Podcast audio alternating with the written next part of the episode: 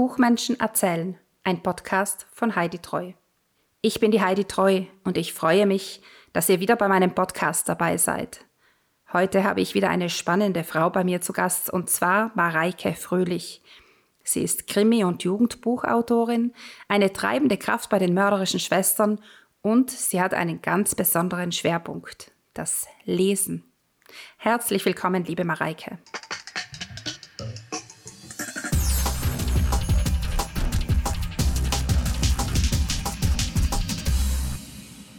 Also, ja, mein Name ist Mareike Fröhlich. Ähm, ich bin äh, Autorin, Lektorin und Coach und ähm, bin zum Schreiben gekommen durch, wie soll man sagen, eigentlich durch meine Kinder. Ich war vorher Lagerfeuererzählerin, das war ich schon ganz äh, lange, ähm, weil ich gerne spreche. Ich spreche schon immer gerne zum Leidwesen vieler Lehrer damals, zum Leidwesen meiner Eltern.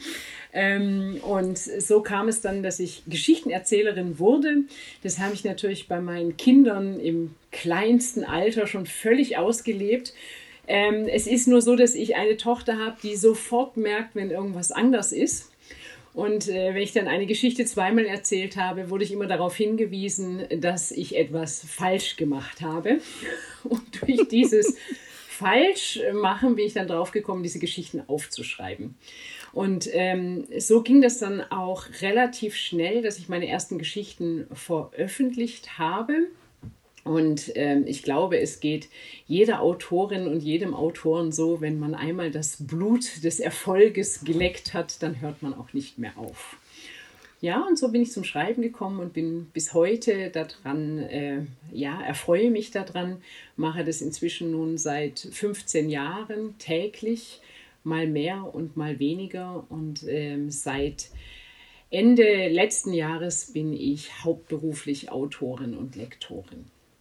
Mhm, auch sehr spannend, gell? Also es ist ein mutiger Schritt, denke ich mir mal. Ja, hat auch, das hat auch tatsächlich, dieser Schritt hat auch ein paar Jahre gedauert. Also ich würde mal sagen, zwei bis drei Jahre hat dieser Schritt gedauert. Ähm, trotz Corona kann ich sagen, dass es der wirklich richtige Schritt für mich war und ähm, ich sehr glücklich damit bin. Mhm. Ich denke mir ja auch, also lesen und schreiben kann man immer, ob man jetzt zu Hause festgenagelt ist oder nicht. Richtig, genau. Also, ja. Genau, und wenn du ja auch andere Autoren dabei begleitest, ihre Werke so auf die Welt zu bringen, ja. dann glaube ich, bist du ja auch gut aufgestellt, oder? Ja, absolut. Und es macht mir auch wahnsinnig viel Spaß. Also ob ich jetzt selber schreibe oder andere coache oder wie ich so schön sage, mecker, was andere schreiben äh, und damit mein Geld verdiene, ähm, es macht mir wirklich Spaß. Also von dem her passt alles okay. wunderbar. So, dann habe ich das jetzt richtig verstanden. Waren deine ersten Geschichten Kindergeschichten?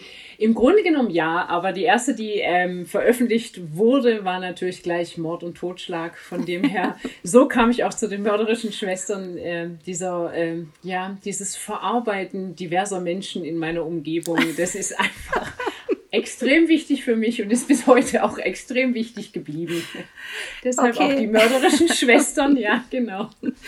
Und dann habe ich da gleich schon die nächste Frage. Also äh, dieses Verarbeiten von Menschen und vielleicht auch Situationen in deiner Umgebung. Mhm. Das heißt, bei dir werden wirklich reelle Personen ermordet, oder?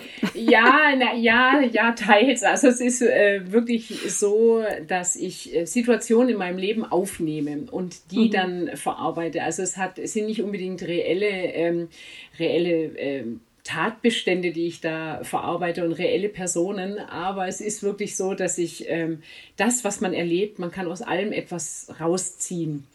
Und das stelle ich dann in meinen Geschichten, die ja meist humorvoll sind, so wie ich halt bin, ähm, über, völlig überspitzt da. Und da habe ich einfach wahnsinnig viel Spaß dran. Und es macht viele Situationen, die man einfach erlebt, auch erträglicher. Mhm. Also schreibe so ein bisschen auch als jetzt nicht Therapie, aber so ein bisschen präventiv, oder? Kann man das so sehen? Äh, ja, ja, schon, doch auch. Also, also es ist, äh, was, genau, was ich auch in meinen Geschichten möchte, ähm, auch vor allem, in, wenn ich ernste Geschichten schreibe, ist tatsächlich so ein bisschen dieser Aufklärungsfaktor dabei. Eben, was verbirgt sich hinter verschlossenen Türen? Was geht in Menschen ab, die wir nicht verstehen können? Also das ist was, womit ich mich sehr beschäftige damit beschäftige ich mich auch, wenn es wirklich lustig ist. Also, weil manche Situationen, die sind so schräg, dass man äh, sie eigentlich für unrealistisch hält. Sie sind es aber gar nicht. Und das mhm. ist das, was ich in meinen Geschichten aufnehme. Mhm. Das habe ich auch schon öfters gehabt mit anderen Autoren, jetzt nicht im Podcast selbst, aber dass es manchmal so Situationen im richtigen Leben gibt, die würden nie in ein Buch hineinfließen, außer man überspitzt sie halt nochmal, weil sie zu realistisch sind, oder? Ja. Also ja. die Realität ist nicht unbedingt für Fiktion geeignet, oder? Ja, ja, ja. Also es ist tatsächlich, ich denke, oft ist es so, dass die Leute sagen, ja, aber das in deiner Geschichte ist ja völlig übertrieben. Und man steht dann da und denkt, ähm, schon, aber eigentlich auch irgendwie nicht. Also ich erinnere mich da an meinen Opa, das war tatsächlich die erste Geschichte, die veröffentlicht wurde. Ähm, er hat sich eingebildet, dass äh, jemand äh, meinem Bruder ins Auto gefahren ist. Und er hätte ihn hm. gesehen und mein Opa ist diesem Menschen tatsächlich auf die Motorhaube gesprungen und hat sich festgehalten, um diesen Menschen daran zu hindern, wegzufahren. Und mhm. natürlich habe ich nicht diese Situation aufgenommen, aber eine andere, wo sich jemand so reinsteigert, ähm, dass, dass da wirklich alles schief läuft. Und das ist genau, das sind genau diese Situationen, die ich dann aufnehme in meine Geschichten. Und darüber mhm. kann ich mich selber dann auch köstlich amüsieren, weil ich natürlich immer diese Situation vor Augen habe, was wirklich passiert ist. Genau, also ja. Und ich denke, beim Lesen kann man sich auch sehr gut amüsieren bei deinen Geschichten. Ja, ja. doch schon, denke ich schon, ja. Du, das heißt also, du hast ähm, zuerst mal so eine Kurzgeschichte veröffentlicht, mhm. in einer mhm. Anthologie vielleicht oder in einer, über eine Zeitung oder wie ist das gegangen? Genau, nee, also genau, Anthologien, dann kamen auch äh, Zeitschriften dazu, auch Anfragen mhm. von Zeitschriften. Und so ging es dann weiter, dass ich jetzt praktisch selbst Anthologien ähm, herausbringe. Ähm, und dabei geht es tatsächlich inzwischen um die Ladies Crime Nights. Das äh, hast du ja vorher schon erzählt. Das ist das ähm, Lesekonzept der mörderischen Schwestern, in dem man kurze Texte auf die Bühne bringt. Und inzwischen habe ich mich wirklich darauf spezialisiert, Texte für die Bühne zu schreiben. Also die wirklich in diesen zehn Minuten, die man, die wir in, in Baden-Württemberg machen wir es so, äh, auf die Bühne bringen, dass der Spannungsbogen so ähm, spitz gewählt ist, dass man kurz vor Schluss aufhört. Also mhm. sprich, dass man an der spannendsten Stelle aufhört. Ähm, Diesbezüglich habe ich zwei Anthologien rausgebracht und die nächste erscheint jetzt im Februar beim Silberburg Verlag.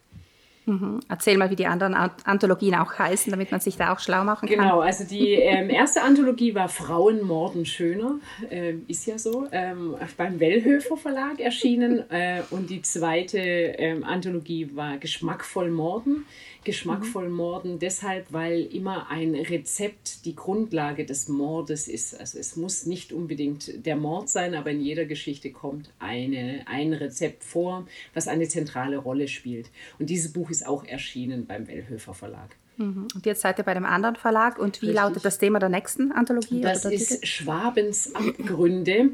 Das ist, äh, also wir machen ja immer Geschichten wirklich regional aus Baden-Württemberg, weil wir auf baden-württembergischen Bühnen unterwegs sind. Ähm, da ist es einfach, das Land und die Leute werden intensiv ähm, ich wollte jetzt gerade sagen, auf die Schippe genommen, das stimmt nicht, weil es sind natürlich auch sehr viel ernste Geschichten dabei. Sagen wir so, wir beschäftigen uns intensiv mit äh, Land und Leuten und das geht natürlich nie ohne Mord. Also von dem her sind es natürlich äh, 20 Kriminalgeschichten, die in Baden-Württemberg spielen. Genau, und da seid ihr, da seid ihr recht gefragt, habe ich so mitbekommen, also über ja, Facebook. Ja, ja, ja. Also natürlich, Corona äh, hat äh, vieles. Ähm, unmöglich gemacht. Äh, wir hatten letztes Jahr 24 äh, Lesungen in einem Jahr ähm, in ganz Baden-Württemberg.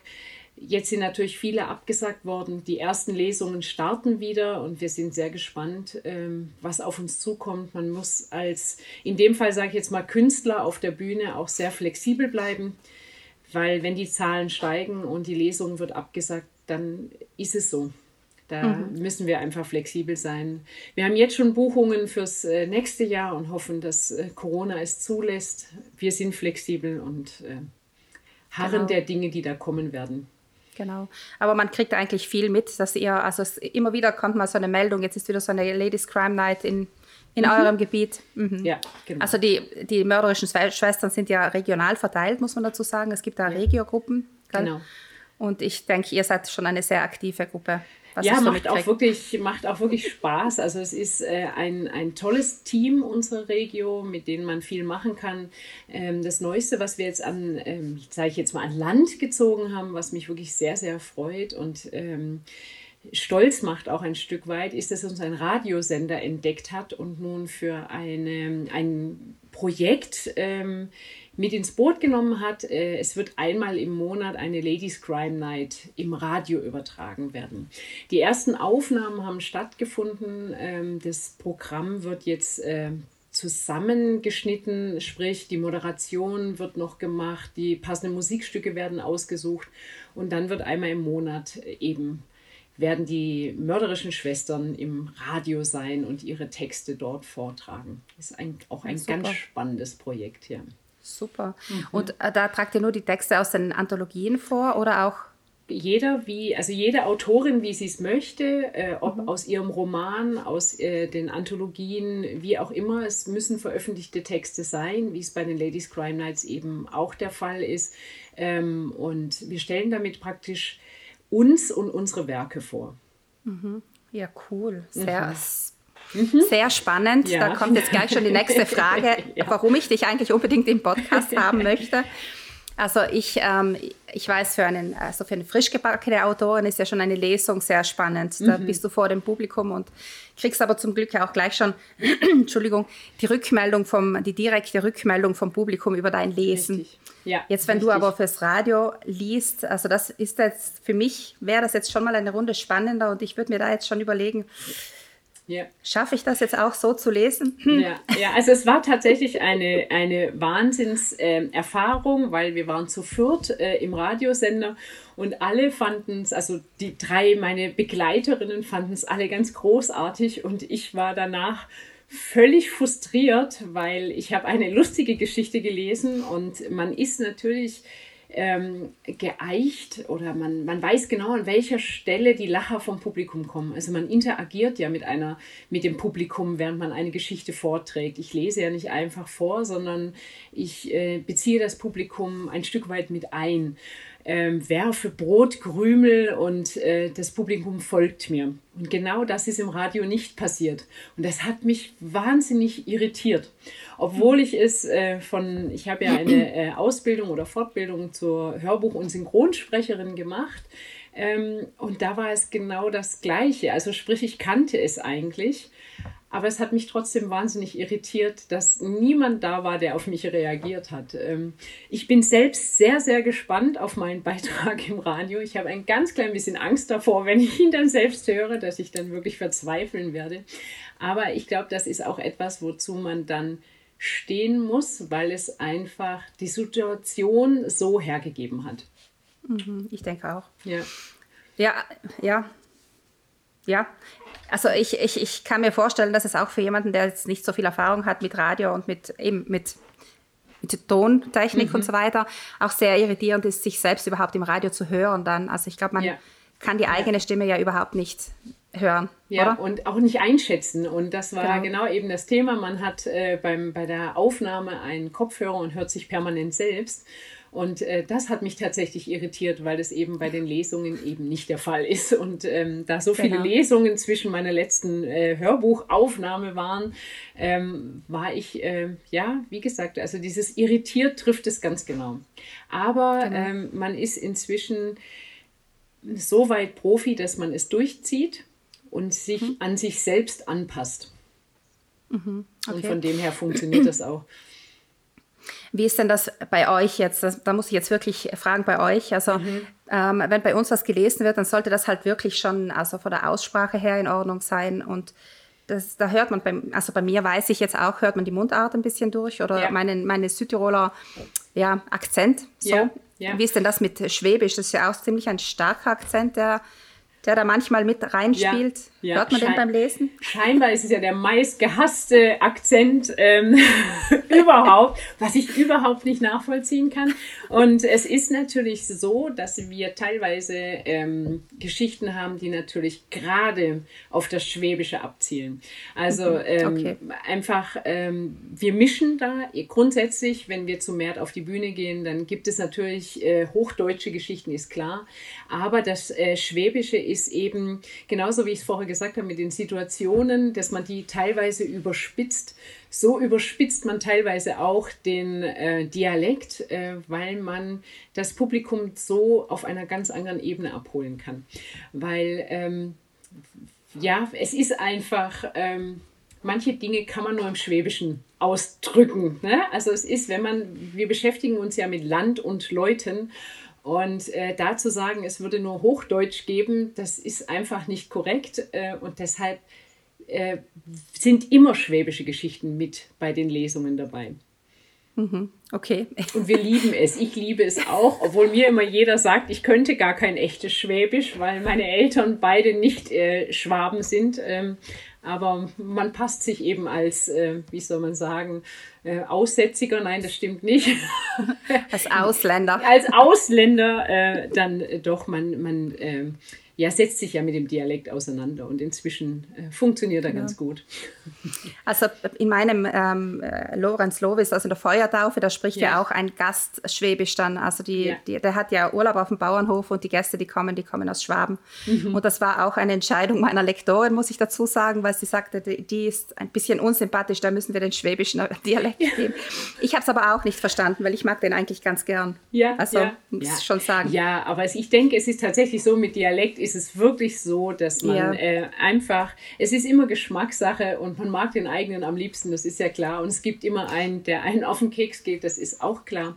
Ähm, mhm. Aber man kann die Leute durch Dialekt eben, also seine handelnden Figuren durch Dialekt wirklich charakterisieren. Mhm. Und das genau. ist einfach auch ein, ein Werkzeug beim Schreiben mhm. ob man es wählt oder nicht wählt. Das muss, ist die, macht die Geschichte und das macht die Autorin. Ähm, und es macht halt nachher auch wirklich das Buch aus, in dem man es einsetzt. Mhm, genau. Ja, und Dialekt hat halt immer Farbe, der, bringt ja. Farbe rein, kommt mir vor. Also ja. hat viel, viel tiefere Ausdrücke, die, die kann man gar nicht ins Hochdeutsche übertragen. Also ja. in unserem Dialekt ist auf jeden richtig, Fall so. Richtig. Also es ist, es ist uns tatsächlich schon auf Lesungen so gegangen, dass äh, Gäste danach zu uns kamen, die meinten, sie kommen woanders her und sie haben leider nichts verstanden, Aha. ob wir es nochmal übersetzen könnten. Aber das war auch äh, ganz, also es waren tolle Begegnungen, weil das einfach äh, Spaß macht dann und die, die Gäste hatten trotzdem ihren Spaß dran. Und wir haben tatsächlich eine Autorin, die hat ähm, die Übersetzungen hinten hinter die Geschichte äh, praktisch, äh, sage ich jetzt mal, getackert, ähm, dass, äh, dass die Leute dann nachlesen können, welches Wort welches ist. Und das äh, hat auch sehr viel Spaß gemacht. Also das allein zu lesen, auch für uns, wenn wir den Dialekt kennen, ähm, man kugelt sich dann praktisch, weil man sich ja mit der Geschichte nochmal ganz anders beschäftigt. Genau. Na okay, also bei euch, also wenn ihr im Radio dann vorlest, darf der Dialekt ruhig durchklingen, oder? Ja, absolut. absolut. Genau. Es ist auch ein regionaler Sender, der ja für Baden-Württemberg, okay. ähm, es ist kein deutschlandweiter Sender, sondern es ist wirklich ein regionaler Sender. Ähm, und äh, man darf natürlich auch nicht vergessen, dieser Radiosender wird von Schwaben betrieben und für Schwaben äh, ist diese, sind diese Beiträge gemacht. Also sprich, okay. sie werden uns immer verstehen. Und wer es über Webradio anhören möchte, ja, äh, es gibt ja auch inzwischen Schwäbisch, Deutsch, Deutsch, Schwäbisch von Duden. Also von dem her, man ist immer, man hat immer die Möglichkeit, sich fortzubilden. Genau, und also so Sprachen zu lernen, Sprachen nützen ja immer gut. Oder? Ja, genau, genau, genau. okay, gut, ein bisschen, ähm, was mit, mit diesem ähm, Radiosprechen oder mit dem Lesen im Radio auch zu tun hat, ist das, was eigentlich dein Schwerpunkt ist, wo ich mhm. auch nicht, nicht verwundert. Also ich habe mich gefreut, als ich äh, gehört habe, dass du das anbietest. Also du bietest richtig Lesetraining für Autoren an, oder? Richtig, ganz genau. Genau. Warum sollte denn ein Autor ein Lesetraining machen? Ich denke, lesen können wir ja alle, oder? Ja, es ist, ähm, du weißt es ja auch, du kommst aus der Theaterbranche. Zwischen Lesen und Lesen ist ein äh, ganz großer Unterschied. Und ähm, ich weiß, dass ähm, viele Autorinnen und Autoren damit, äh, sage ich jetzt mal, Schwierigkeiten habe, wenn ich sage, es ist elementar wichtig, äh, dass wir nicht vorlesen, sondern dass wir mit unserer Stimme, und da ist aber wichtig, eben nur mit unserer Stimme schauspielern, wenn wir einen Text vortragen, sage ich jetzt mal. Ähm, warum es so wichtig ist, ist einfach, dass äh, die Lesungen, der, die, das Tor, zur Außenwelt für uns Autorinnen und Autoren ist. Sprich, das ist die Möglichkeit, wo wir äh, mit unseren Lesern in Kontakt treten können und ihnen äh, zeigen können, was wir Tolles erschaffen haben. Wenn wir ihnen aber zeigen wollen, was wir Tolles erschaffen haben, dann müssen wir es halt auch, ähm, ich sage es jetzt mal auf Schwäbisch, gescheit vortragen. Also ähm, Emotionen mitspielen lassen ähm, und den Hörer in dem Fall berühren. Egal, mhm. ob welcher Text das jetzt ist. Das gilt für alle Genres. Ähm, ob Liebesroman, ob Horror, ob Krimi, ob Jugendbuch. Wir müssen das Publikum abholen. Und das schaffen wir nur, wenn wir ähm, die Emotionen transportieren. Und das ist genau das, auf was ich mich spezialisiert habe, die Emotionen aus einem Text herauszukitzeln und sie beim Lesen, bei einer Lesung ähm, rüberzubringen und damit das Publikum zu berühren. Mhm. Das ist ja auch ein schmaler Grad, finde ich. Also mhm. wenn ich da Hörbücher höre, hin und wieder mal höre ich in eines rein, da gibt es äh, die äh, Sprecher, die das so ziemlich neutral rüberbringen. Mhm. Heißt nicht, dass es langweilig sein muss, mhm. aber es ist eher so neutral und ähm, ja, ich weiß auch nicht, äh, fast ein bisschen so meditativ manchmal. Mhm. mhm. Und dann gibt es die, die das ganz, ganz stark färben. Ja. Und ähm, also ich denke, der, der, goldene Weg für mich als Hörerin ist jetzt der in der Mitte natürlich. Ja. Also ja. es darf nicht ganz langweilig sein, aber es darf auch nicht zu. Ja, und das Problem ist, dass es da äh, eben diesen, diesen Punkt gibt, dass es die Geschichte macht. Also die Geschichte sagt dem Leser, in dem, also mir als Vortragende, wie ich sie zu transportieren habe. Es bringt gar nichts, wenn ich jetzt ein, eine Geschichte die ganze Zeit völlig äh, überzogen lese, also zu viel. Oder mhm. ich lese sie die ganze Zeit neutral, sondern ich gehe praktisch äh, in, mache mit mir, sehr, also praktisch mit mir ein Hörspiel. Ich mhm. verändere mich, ich ver, also während dieser Geschichte. Und es ist, äh, man kann ganz arg viel bewirken, indem man sich Situationen bewusst macht. Ich habe zum Beispiel eine Geschichte, die handelt von einem Bestatter. Was geht bei einem Bestatter wirklich ab, wenn, ähm, wenn er seine Lieferung bekommt? So heißt es auch in der Geschichte. Diese Geschichte ähm, transportiere ich völlig neutral, ohne jede mhm. Emotion mhm. und mache sie damit automatisch schlimmer, weil mhm. die Leute dann mitdenken, was, was passiert da wirklich? Mhm. Also, und das ist genau das, was ich rauskitzeln möchte. Aber das ist, genau, das ist eben dieser Punkt, den ich mir erarbeiten muss bei meiner eigenen Geschichte. Ich sage, mhm. äh, wenn, wenn Autorinnen und Autoren zu mir in, die, in den in Workshop kommen, dann sage ich als erstes immer, wir müssen jetzt erstmal deine Geschichte anschauen, damit du die kennenlernst. Und dann kommt automatisch, ich kenne meine Geschichte, ich habe sie geschrieben. Das ist aber nicht so, weil diese Interaktion, in die wir treten, wenn wir die vorlesen, zwischen den Zeilen steht. Und es mhm. macht einen riesen Unterschied, wie ich etwas rüberbringe. Es gibt ja tausend Möglichkeiten, etwas auszusprechen. Also ich sage jetzt mal das Beispiel so, äh, ich liebe meine Kinder.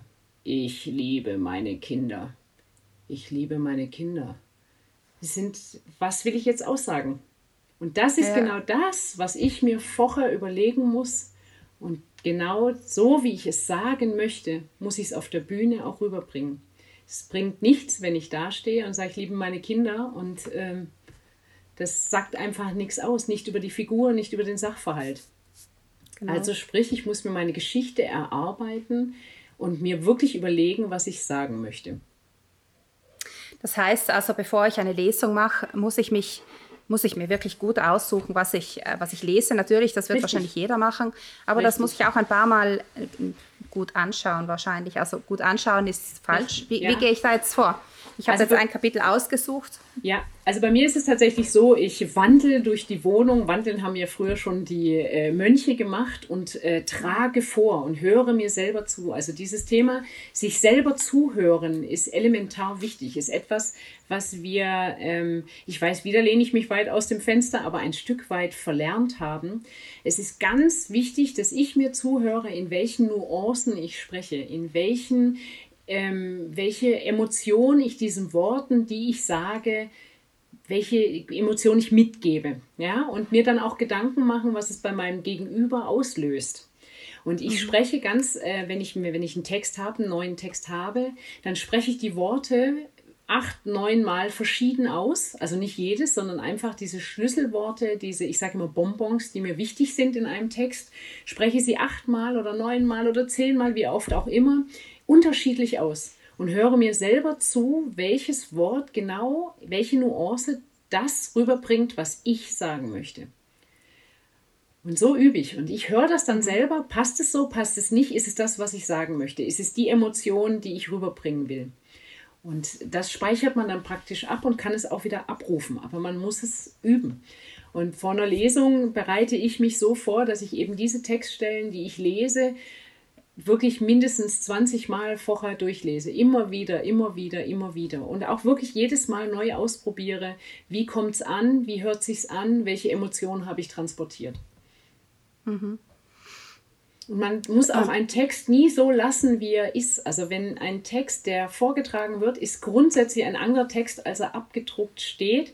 Damit kriege ich, ähm, ja, da habe ich immer ein bisschen die Krise, weil ähm, es bringt nichts, einen Text einfach abzulesen, so wie er dort steht, sondern man muss ihn wirklich anpassen. Es gibt mhm. auch Wörter, die sehen wunderschön aus, wenn sie geschrieben sind und wenn man sie versucht vorzulesen in Kombination mit dem Wort davor oder Wort danach, dann kriegt man Knoten in die Zunge. Dann muss man es einfach ersetzen. Es muss ein flüssiger Text sein, der absolut logisch ist und das heißt, ich streiche aus meinen Texten teilweise Sätze oder wenn es nur Absätze. Wörter sind raus, stelle mhm. um ähm, fasse zusammen, wähle andere Worte. Ich muss es auf mein Publikum abstimmen. Ich muss es auf die Situation abstimmen.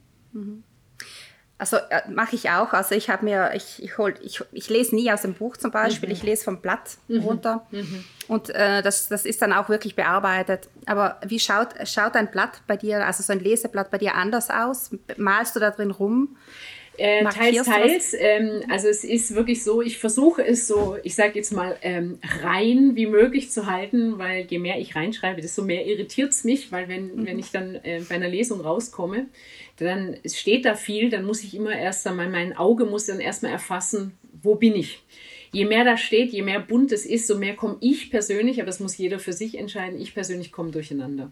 Was ich mache, ist, ich lese auch nie aus dem Buch, weil es mir zu klein ist zu klein geschrieben ist. Es hat jetzt nichts mit meiner Fähigkeit des Sehens zu tun, sondern es hat damit, nein, bei mir ist es, es funktioniert noch, aber das hat was mit Sicherheit zu tun. Sprich, mhm. wenn es groß geschrieben ist, fahre ich mit dem Finger daneben runter, wo ich bin. Wenn ich rauskomme, aus dem Text. Mein Finger verharrt dort, wo ich gerade rausgekommen bin. Ich gucke runter und weiß sofort wie ich, wieder, wo ich bin. Wenn der Text zu klein ist, dann muss ich erst gucken, welches Wort es ist. Das dauert einfach zu lange. Sprich, ich habe es groß geschrieben, dass ich, ich kann jederzeit hochgucken, ich kann jederzeit das Publikum äh, anschauen, ich kann mit denen äh, interagieren und kann dann wieder runtergucken und weiß noch, wo ich bin. Deshalb habe ich mindestens Schriftgröße 16 bis 18. Man denkt dann meistens, ich bin über 80, wenn ich, wenn ich mir eine Textmappe auspacke, aber so ist das. Und ich habe immer die Blätter in einer Mappe, sprich, wenn ich umblätter, macht das A weniger Geräusche, das ist ein, auch ein Punkt. Und B, es könnte auch ein Windstoß kommen, es würde mir meine Blätter äh, nicht durch die Gegend wehen, sondern es ist immer alles an Ort und Stelle, gibt mir auch Sicherheit, es äh, kann mir nichts passieren. Also Blättermappe mit, mit Folien oder? Nee, Nein. gar nicht mit Folien, sondern einfach. Spiegelbilder? Äh, genau, es ist, äh, wir mörderischen Schwestern sind ja immer schwarz-rot unterwegs und deshalb habe ich immer rote oder schwarze Mappen, wo die verschiedenen Texte abgeheftet sind. Und das kann einfach Papier sein. Es ist einfach nur so, dass man nicht durcheinander kommt. Und es hat auch fürs Publikum einfach nochmal einen anderen, ähm, sage ich jetzt mal, es wird anders wahrgenommen, als wenn man mit einzelnen Zetteln auf der Bühne agiert. Ja, genau. Also das, das kann ich mir jetzt hinter die Ohren schreiben. Bei meiner letzten Lesung hatte ich zwar auch eine Mappe, eine gelbe Mappe, auf der groß drauf stand Empfang, weil ich die davor für irgendwas anderes verwendet habe. Aber es war ein Heimspiel. Also die Leute haben geschmunzelt, weil sie sich gedacht haben, okay, die Heidi kenne ich. Ja, ja. Wenn ich das jetzt woanders machen müsste, dann müsste ich da wahrscheinlich auch was ja, ändern an der Sache. Mhm. Okay. Aber es ist auch nichts Negatives daran, aus einem Buch zu lesen. Also es ist, ich, äh, also nicht falsch verstehen. Ist, bei mir ist es nur, ich würde auch sofort aus dem Buch lesen, weil ich natürlich dem Publikum zeigen kann, das ist mein Werk. Aber es ist mir tatsächlich, wenn ich da drin rumstreiche und äh, Kleberchen hier und Kleberchen da, ist für mich, gibt mir einfach äh, keine Sicherheit. Deshalb mache ich ich es anders. Mhm. Genau. Mhm, genau. Ähm, wenn man jetzt bei dir ein Lesetraining bucht, wie schaut denn das aus genau? Also wenn ich jetzt bei dir Lesetraining machen möchte, dann schreibe ich dich an. Genau, dann schreibst du mich an, dann äh, machen wir einen Termin aus, äh, dann treffen wir uns, dann machen wir uns erstmal warm. Also wir Summen zum Beispiel zusammen ist immer sehr nett, weil wir dann gemeinsam Hänschen klein summen, um uns warm zu machen. Wir machen Tonübungen, wir machen ähm, Kaugummi kauen, lauter solche Sachen ähm, ist auch etwas, was viele Autoren vergessen, dass das, ähm, ich sage immer, Sprechen ist Sport, wir müssen uns warm machen. Es würde nie jemand einen Marathon laufen, ohne sich vorher warm gemacht zu haben. Oder äh, ich habe früher intensiv Basketball gespielt, wir mussten uns immer eine halbe Stunde auf jeden Fall vorher warm laufen. Und beim Sprechen denkt immer jeder, äh, mache ich kurz. Also anderthalb Stunden sprechen ist überhaupt gar kein Problem. Ist es aber, wir müssen die Stimme erstmal warm machen. Also das ist zum Beispiel, äh, solche Sachen erkläre ich dann auch. Ähm, und dann äh, fangen wir an, äh, Übungen zu machen, Sprechübungen zu machen. Und Sprechübungen äh, gehen da, äh, gehe ich da ähm, hinüber, dass ich sage, diese Blaukraut bleibt Blaukraut und Brautkleid bleibt Brautkleid. Und da geht es gar nicht darum, dass man das schnell spricht, sondern ganz langsam. Je langsamer man mhm. spricht, desto schwieriger ist es nämlich. Und das macht aber die Muskeln warm. Den ganzen mhm. Muskeln um, im Mund, um den Mund herum, der ganze Kopf bleibt warm. Ähm, als nächstes machen wir Übungen wie ähm, die Emotionen in Texten suchen. Das funktioniert super mit Radiowerbung. Ich habe dann verschiedene Radiowerbungen rausgesucht, die man dann mal sprechen kann und einfach anhand der Radiowerbung sich überlegt, was ist ein emotionaler Text und was ist äh, Fakt. Weil mhm. Fakt wird auch immer als Fakt gelesen. Das ist einfach eine schlichte äh, äh, Information, die brauche ich nicht verpacken und ein Schleifchen drumherum machen, weil äh, da passiert nichts. Aber sobald Emotion kommt, muss ich mir Gedanken machen, wie ich sie eben rüberbringen will. Das funktioniert bei Werbung äh, wahnsinnig gut. Als nächster Schritt äh, nimmt man dann äh, einen Fremdtext von einem bekannten Autoren. Ich nehme immer Edgar Allan Poe zum Beispiel und da dann raussuchen, wo hat er denn Emotionen versteckt? Was will er denn mit diesem Text wirklich sagen? Und es ist eben nicht das, was dort steht, sondern es ist das, was zwischen den Zeilen, hatte ich vorher schon mal gesagt, mitschwingt. Und diese zwischen den Zeilen, diesen Bereich, den schauen wir uns in diesem Workshop an. Als nächstes kommt dann, dass man mal versucht, diese Emotion völlig zu überspitzen, weil jeder meint ja, oh, ich kann das nicht so rüberbringen, das ist ja völlig übertrieben. Und dieses Übertreiben üben wir dann mal, damit man mal hört, was wirklich übertrieben ist. Und da ist man weit, weit weg davon. Also wir mhm. denken immer, wir übertreiben und es ist überhaupt nicht so. Genau. Sprich, wir lesen eine Bedienungsanleitung von meinem Fernseher, der zu Hause an meiner Wand äh, hängt und geben in dieser Fernsehbedienungsanleitung alles, ähm, egal ob es jetzt erotisch ist, Jugendbuch, Krimi, jeder darf sich ein Genre aussuchen und äh, darf dann völlig überziehen. Ähm, es ist wirklich sehr, sehr lustig, was dabei rauskommt. Also wir haben schon Tränen gelacht, äh, was so in einer Bedienungsanleitung alles drinsteht. Und wie sich das dann krimimäßig oder erotisch oder wie auch immer anhört. Also ist wirklich sehr nett. Und dann gehen wir an die eigenen Texte und analysieren die eigenen Texte. Was steht in meinem Text, den ich mitgebracht habe, eigentlich drin? Mhm. Und äh, wenn wir das gemacht haben, dann gehen wir ans Vortragen, ans Üben. Und da geht natürlich auch Aussprache und äh, diese Nuancen und ähm, mhm. ja. Also ordentlich viel Arbeit, bis man so einen Text lesen Arbeit. kann. Ja, ganz okay. genau, ganz genau. Aber es macht wirklich auch Spaß und ich, also ich glaube, ich habe noch nie einen Teilnehmer gehabt, der nicht Tränen gelacht hat während eines Sprechtrainings. Also von dem her, das gehört einfach dazu. Das ist jetzt nicht etwas, was wirklich staubtrocken ist, sondern was einfach auch Spaß macht. Genau. Also ich habe diese Rückmeldung auch von Teilnehmern von dir bekommen. Also kann ich bestätigen. Ja. Dass es einfach Spaß macht. Ja, genau. Und es ist auch, also wenn man sich auf der Bühne wohlfühlt in irgendeiner Art und Weise, wenn man seinen Text gut kann, ähm, das, ist, das ist was, wo es gibt mir persönlich unheimlich viel. Mir macht es unglaublich viel Spaß, wenn ich die Leute so bewegen kann, die Zuhörer so bewegen kann, dass die Spaß daran haben. Und das ist genau, genau äh, das, warum ich das auch mache. Und das machst du nur in Präsenzveranstaltungen oder bietest du auch online? Ähm, Nein, es ist tatsächlich an? bisher ist es wirklich ähm, Präsenzveranstaltungen, das einfach ähm, online meiner Meinung nach wirklich schwierig ist. Online würde zu viel verloren gehen. Deshalb mache ich Präsenz. Zu Corona-Zeiten hatte ich auch Präsenz-Workshops, die dann, weil wir sowieso immer ganz wenig Leute sind, entweder mache ich Einzeltraining oder ich mache vier bis fünf Personen ähm, da kann man gut auf Abstand sitzen. Vor allem ist es auch so, dass wir ja auf Abstand auch üben. Also wir üben ja auch, wen will ich erreichen. Äh, das bringt nichts, wenn wir jetzt in, in, einem Meter Abstand zueinander sitzen. Wir setzen uns teilweise wirklich mit Absicht acht Meter auseinander und gucken, ob wir uns mit unseren Stimmen überhaupt erreichen können. Ob die Emotion, die ich transportiere, dann auf Entfernung auch immer noch ankommt. Mhm. Okay. Eben das, also die Lautstärke ist auch so ein Thema. Also ich habe jetzt mhm. auch schon ein paar Mal so äh, Lesungen in Brixen organisiert. Mhm. Und also, äh, ja, also manchmal kommt mir vor, es ist natürlich ähm, authentischer, wenn man jetzt ohne Mikrofon liest. Aber ich habe das Gefühl, dass manche Stimmen auch ein Mikrofon unbedingt brauchen, oder? Ja, Wie siehst ist, du das? Es ist im, im Grunde genommen ähm, meine Erfahrung, die ich bisher gemacht habe. Es, ähm, es hängt immer von der Person ab, die davor sitzt also die mhm. vor dem Mikro sitzt. Ähm, ich habe überhaupt gar kein Problem, ohne Mikro zu lesen. Ich habe aber auch kein Problem, mit Mikro zu lesen, weil ich agiere genau gleich, ob ähm, ich ein Mikro habe oder nicht. Und das ist dann, wenn du das machst, eigentlich genauso authentisch ähm, mit Mikro. Mhm. Ja, nur die meisten Leute denken, jetzt muss ich weniger machen, weil ich ein mhm. Mikro mhm. habe. Und das ist ein, ist ein Fehler. Du musst genau gleich viel machen. Das Mikro wird nur angepasst. Ja, also man ist nie zu laut, nur weil ein Mikro da ist. Weil jedes Mikro wird von der Lautstärke und vom Klang eingestellt.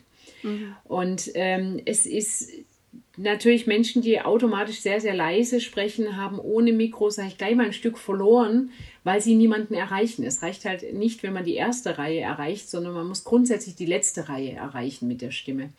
Ähm, ist aber tatsächlich ein Übungsthema. Auch ähm, Autorinnen und Autoren, die leise sprechen, können trainieren. Das ist genauso. Ich nehme mal wieder den Marathon. Ich würde heute sagen, äh, wenn ich einen Marathon laufen muss, dann werde ich zusammenbrechen. Geht einfach nicht. Ja, aber wenn ich mich langsam dran wage und immer Schritt für Schritt mich weiterentwickle, dann werde ich ihn irgendwann laufen können. Und so ist es mit der Stimme genauso. Man baut die Stimme Stück für Stück aus. Man übt. Genau genau. Ähm, was auch interessant ist jetzt, äh, da habe ich mit einer anderen Schwester gesprochen, also mörderischen Schwester, die auch so Ladies Crime Nights organisiert und sie hat gesagt, bei ihr stehen die Autorinnen grundsätzlich ja. beim Lesen. Ja, bei mir auch. Okay, erklär, erklär, mal warum. erklär mal warum. Ist äh, einfach. Ich weiß, dass sich äh, viele äh, Autorinnen wohler fühlen, wenn sie sitzen. Aber es ist äh, tatsächlich hat was mit der Atmung zu tun. Ich habe viel mehr Platz in meinem Körper und werde nicht gedrückt, wenn ich aufrecht stehe. Sobald ich sitze, drücke ich mein äh, Zwerchfell zusammen. Also ich sitze mhm. automatisch. Ich habe lang nicht das Volumen zur Verfügung, als wenn ich äh, stehen würde. Nehmen wir uns ein Beispiel. Wer hat schon mal einen Sänger gesehen, der, der sitzt? Also es ist ganz, ganz selten. Und wenn, dann sitzen sie auf Hochstühlen, wo sie dann ein Bein unten haben.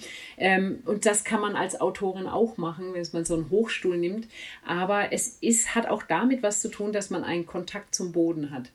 Ich mhm. bin einfach ganz anders, ähm, ich sage jetzt mal geerdet, wenn ich einfach die Beine auf den Boden stelle und mich selber spüre. Dann bin ich im Hier und im Jetzt und bin wirklich voll konzentriert was ich nicht unbedingt habe, wenn ich sitze. Weil mhm. beim Sitzen ist es das Lässige, kann auch gut ankommen, aber ich sag vom, vom, vom Klang der Stimme und von der Präsenz ist Stehen etwas anderes als Sitzen. Deshalb, mhm. wenn mich jemand fragt, äh, auf, bei einer Lesung, bei der Organisation und fragt, ja, brauchen Sie Tisch und einen Stuhl, da sage ich grundsätzlich nein, bitte einen Stehtisch. Ganz mhm. frei, ohne Stehtisch davor möchte ich auch nicht, weil dieser Tisch mir die Sicherheit gibt und es immer wie, ich sage es immer, Chorknaben aussieht, wenn ich da stehe und meine Mappe in den Händen halte und nichts vor mir habe. Aber stehen an einem Hochtisch, ich, wir tun immer ein Tuch über diesen, äh, über diesen äh, Stehtisch dann drüber, sieht gut aus. Ähm, ich kann mich dahinter stellen, mich verbergen ein Stück weit, habe ein, meine Sicherheit und kann meine Lesemappe auch darauf ablegen. Ähm, mhm. Das ist der Weg, den ich immer wählen würde. Mhm. Ich denke auch, also fürs Publikum ist es vielleicht auch schöner, wenn man steht, weil ja. sitzen ja nicht alle in der ersten Reihe.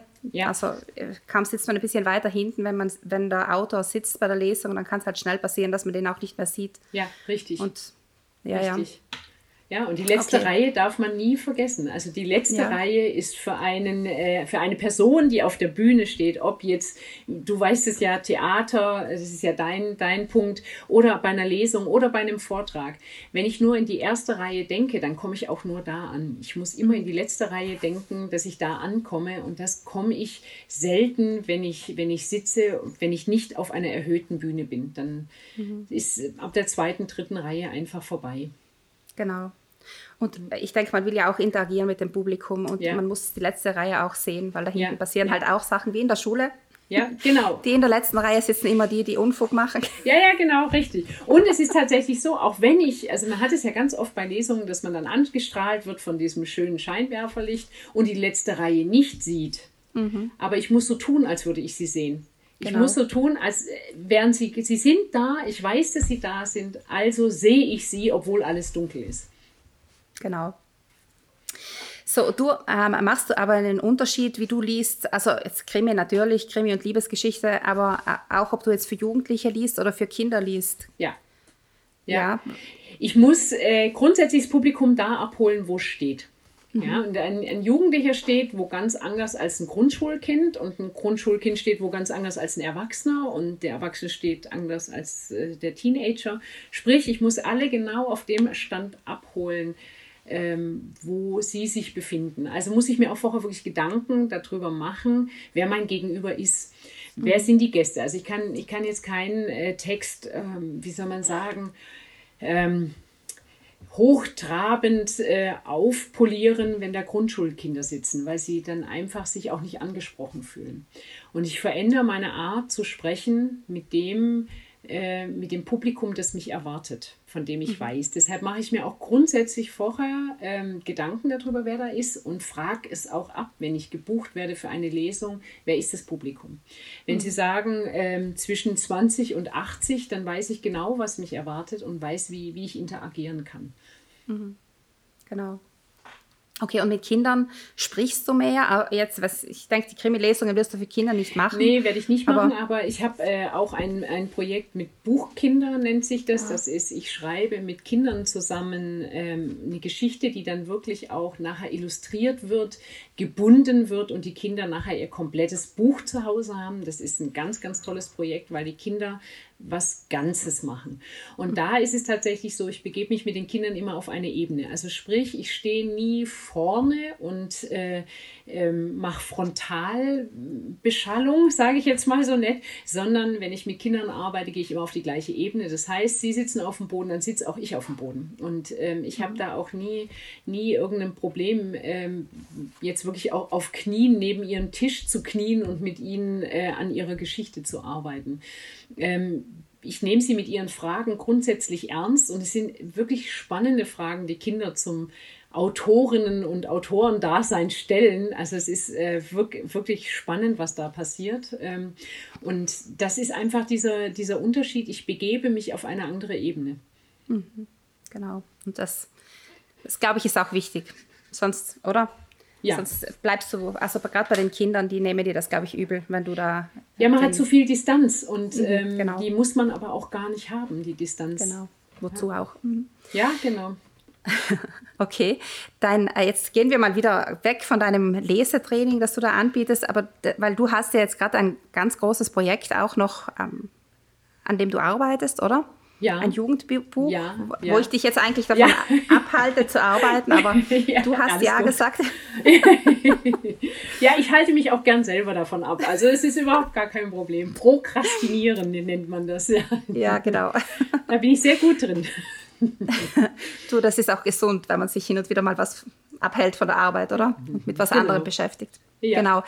Aber erzähl mal über das Jugendbuch. Da hast du ja ein Stipendium bekommen dafür, glaube ich, oder? genau. Genau. Mhm. Ich habe ähm, vom äh, Förderkreis der deutschen Schriftsteller in Baden-Württemberg ein Arbeitsstipendium bekommen für dieses Buch. Ähm, das mir ermöglicht, daran zu arbeiten, also praktisch mir Zeit frei zu schaufeln, dass ich an diesem Buch arbeiten kann. Es ist mir ein sehr wichtiges Buch, es ist ein sehr intensives Buch, weil es um Gewalt in der Familie geht. Also es ist ein, klar, ein ganz normales äh, Jugendbuch, ein Roman, ähm, der die Geschichte von Außenseitern erzählt und eben warum manchmal jemand Außenseiter ist, warum es komisches Verhalten unter Jugendlichen gibt.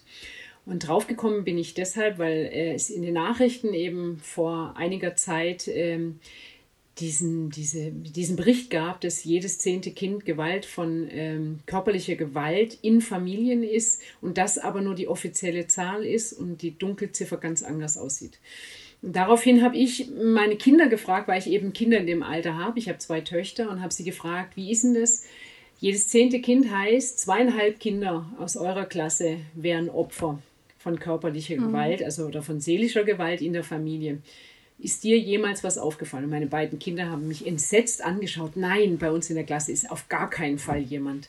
Und das hat mir so zu denken gegeben, dass ich angefangen habe zu recherchieren. Und so ist die Idee zu einem Buch ähm, entstanden, weil ich damals, das ist eine Erfahrung, die mir dann hochgekommen ist, weil ich hatte jemand, äh, ein, eine Mitschülerin in der, in der Klasse, wo später rauskam, dass sie äh, Opfer von körperlichen Gewalt in der Familie gewesen ist und wir haben es alle nicht gemerkt und es geht mir bis heute nach.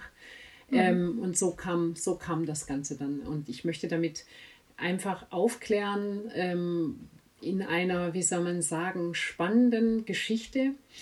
Ähm, eben diese Aufklärungsarbeit leisten, dass es es gibt und dass hinter geschlossenen Türen Sachen stattfinden können, von denen einfach keiner eine Ahnung hat. Und dass manchmal Menschen eben komisch sind. Damit kommen wir wieder auf, dem, äh, auf das zurück, was ich vorher gesagt habe, ähm, dass man Situationen, die man erlebt, alle irgendwo verarbeiten kann beim Schreiben. Und das mhm. ist eben auch eine Verarbeitung von ähm, solchen Geschehnissen, die wirklich um uns herum passieren, ob wir es mitkriegen oder nicht. Mhm. Genau. Und an diesem, an, dieser, an diesem Roman, Jugendroman, arbeitest du jetzt und hast ihn auch bald fertig, oder? Du hast einen Abgabetermin, oder? Richtig, Nein. nee, das noch nicht. Es ist jetzt wirklich, äh, das Buch ist fertig, ich bin beim Überarbeiten. Das Exposé ist geschrieben, sprich, es wird in den nächsten Wochen hoffentlich dann ähm, zu den äh, Agenturen gehen sich auf mhm. den Weg machen. Ähm, bisher ist es bei mir tatsächlich so, dass ich alle meine Bücher ohne eine Agentur ähm, untergebracht habe. Ich habe ja noch ein Sachbuch geschrieben. Die Anthologien haben sich äh, sowieso ergeben. Aber mit diesem Werk möchte ich auf jeden Fall ähm, eine Agentur finden. Werden wir mhm. sehen, was der Markt hergibt. Äh, der Markt ist gerade nicht der beste, aber äh, versuchen möchte ich es auf jeden Fall. Und das Stipendium hat mir halt in der Richtung auch sehr weitergeholfen. Mhm. Okay. Wie ist der Arbeitstitel von, der, von deinem Buch, damit man sich das schon mal merken also kann? Oder was, Arbeitstitel, aber ich sage Arbeitstitel ist, du weißt ja, wie das ist. Ja, das ändert weiß, sich dann ist, genau. sehr oft noch. Im Moment heißt das Buch Unsichtbar. Und das mhm, ist okay. eben genau das, dass äh, einer von diesen Jugendlichen eigentlich nicht mehr unsichtbar sein möchte, der Außenseiter, der möchte es einfach nicht und der andere wäre es gern, weil wenn er unsichtbar wäre, dann würdet ihr diese Gewalt nicht erfahren. Und deshalb habe ich diesen Titel gewählt. Wie gesagt, ob er bleibt, weiß keiner. Genau. Schauen wir mal, aber. Du und deine Töchter lässt, lässt du das dann Test lesen, oder? Ja, ja, genau. Haben die das gelesen? Genau. Haben sie ja. es gelesen und für gut Sie haben es Sie haben's gelesen ähm, und ähm, es ist äh, aber sehr spannend eben mit Jugendsprache, ähm, weil mhm. das ist äh, auch so mein Problem. Man denkt ja immer, man hat das noch voll drauf. Man fühlt sich ja auch jung noch immer, ne? Und dann, dann kommen die Kinder und sagen, oh Mama, ey, das hat man vor 20 Jahren gesagt, das kannst du heute auf keinen Fall mehr sagen. Also sprich, ich krieg ähm, ich, also ich habe sehr harte Kritiker bei mir zu Hause, äh, was aber mir auch äh, weiterhilft. Also weil ich die Zielgruppe eben zu Hause habe und die sind mhm. kritisch. Ähm, die Zielgruppe ist kritisch, meine Kinder sind kritisch, passt wunderbar. Super. Ja, genau. absolut. Genau. Na cool. Ja, ähm, ich denke, wir, sind, wir kommen so schön langsam zum Ende hin. Mhm. Was sind denn für dich noch so Ziele für die nächste Zukunft oder für die, für die ganze Zukunft? Was möchtest du unbedingt noch hinkriegen? Was, ja, also natürlich, mein, mein größter Traum wäre natürlich, dieses Jugendbuch einfach gedruckt in Händen zu halten. Ähm, ja, das wäre eins. Das andere ist, dass ich noch ein äh, Krimi geschrieben habe, ihn äh, beendet habe, aber wusste, dass viele Sachen nicht passen. Und äh, das ist mein, mein nächstes Werk, was jetzt, ähm, was ich anpacken werde, überarbeiten werde. Das wäre natürlich auch schön, weil es für mich auch ein wichtiges Buch ist. Es gibt nur wichtige Bücher, ähm, dass das eben auch seinen Platz auf dem Markt findet. Ähm, und das Ziel in, also was wirklich in sehr, sehr naher Zukunft ist, ist ja wirklich die neue Anthologie, dass die im Februar erscheinen wird. Und ich hoffe, hoffe sehr, dass dann die Kultur in Deutschland wieder stattfinden wird und wir Lesungen machen können, weil die Geschichten sind großartig von äh, 16 tollen Autorinnen und das wäre schon mein Wunsch, dass wir wieder auf die Bühne gehen können und diese Geschichten in die Welt hinaustragen können. Das wünsche ich dir auch, Mareike, dir und deinen tollen Autorinnen von ja. der Anthologie. Danke dir. Und dann bedanke ich mich fürs Dabeisein und und freue mich, wenn, wenn wir auch so mal wieder miteinander quatschen können. Ja, sehr, sehr gerne. Ich danke für die Einladung. Toll, was du machst. Dankeschön. Ja, das war Mareike Fröhlich. Wenn ihr mehr über sie erfahren wollt, dann findet ihr in der Beschreibung die Links zu ihrer Webseite und zu ihren Seiten in den sozialen Netzwerken oder auf meiner Webseite www.heiditreu.me ich bedanke mich ganz herzlich bei euch fürs Dabeisein und ich freue mich, wenn ihr auch das nächste Mal wieder reinhört in meinen Podcast Buchmenschen erzählen.